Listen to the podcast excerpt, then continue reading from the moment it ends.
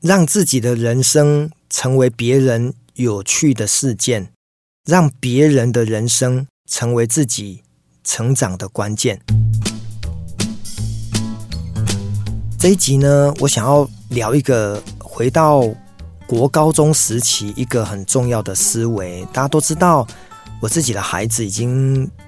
读了大学，那我一路呢，从他们的小学、中学一路到大学的陪伴，我发现，在亲子教育这一块，当然除了陪伴以外，还有很多自己的家长的生命的成长经验。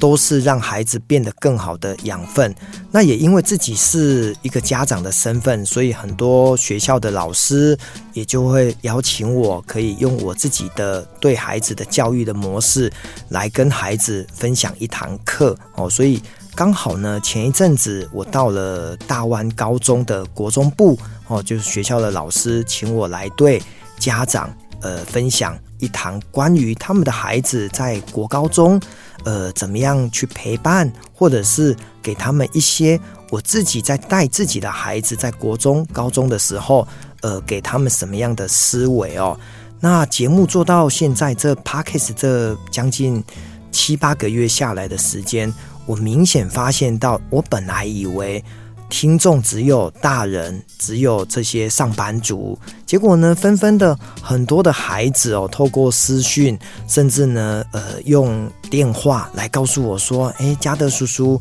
我们每个礼拜呢都会听你的节目，而且呢，我都跟我的爸爸妈妈一起听哦。有小学的，也有中学的，也有高中跟大学。所以我突然发现，原来我讲出来的故事，并不是只针对。”成年人的上班族，而是对于很多的在学校、国高中乃至于小学都有人会收听。那有一回刚好很巧哦，我打给了一个呃远方的朋友哈，他是一个医生，那他叫欢欢。我就刚好打给欢欢的时候呢，他的孩子呢在旁边，因为他们全家每一次呢，大概在收听我的节目的时候呢，或许是在车上，所以呢，他们大概也都知道嘉德叔叔。然后，所以那一天我打给欢欢的时候呢，旁边的孩子听到了说：“哦，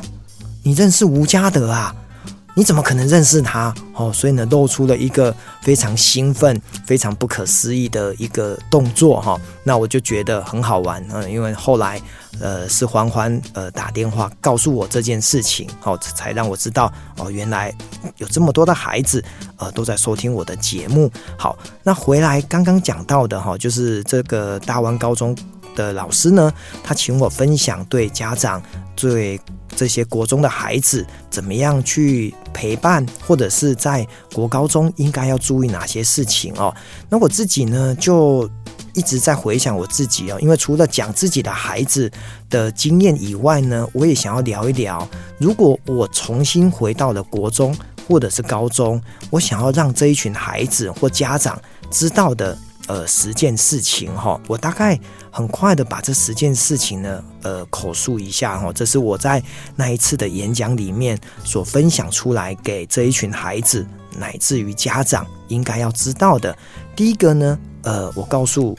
台下的听众说，让自己有一个梦想很重要哈。我想，呃，大人有梦想不足为奇，可是孩子呢，他在读书的阶段是不是有梦想？我觉得家长。就要跟孩子一起去擘画他们的梦想，哦，这第一个。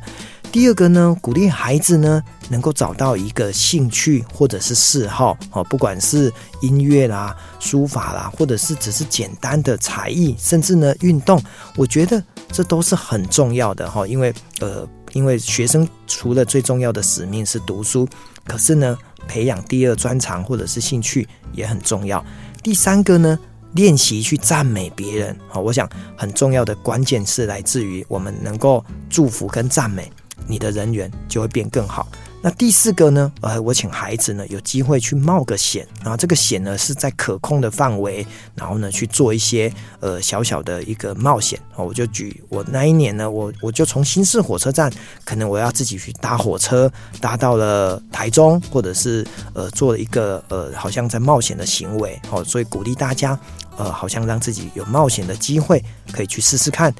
第五个呢，呃，鼓励孩子呢去认识、找到喜欢的老师之后，去跟他聊聊天，哦，把老师呢当成也是家长的一部分。其实你会从中去发现到很多老师是很乐于接受孩子去跟你呃打开心房，哦，然后呢说一些呃除了在功课以外的大小事。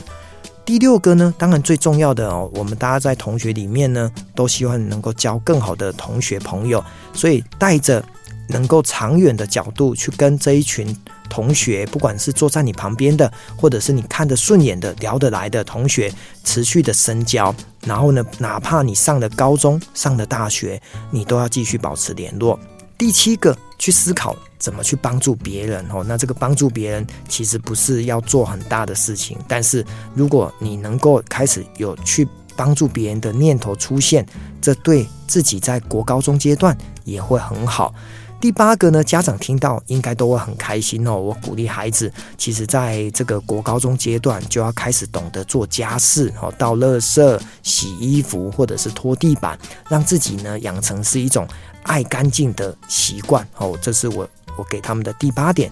第九点呢，就是告诉他们，除了看本来的学校的功课以外呢，读书也要能够多看一些课外的读物，然后让自己。对这个世界观，对这个地球观，或者是在人文、自然科学里面有更多的涵养哦，养成了阅读的习惯，不局限在只有课内的读物，很重要。那最后一个，我想爸妈听了更是有感哦，就是真的百善孝为先，我们一定要好好的孝顺父母亲哦。所以，呃，这十点呢，其实是我告诉呃台下的家长跟孩子，呃，在我。如果重新回到我的国高中阶段，我希望我能够学会的十件事。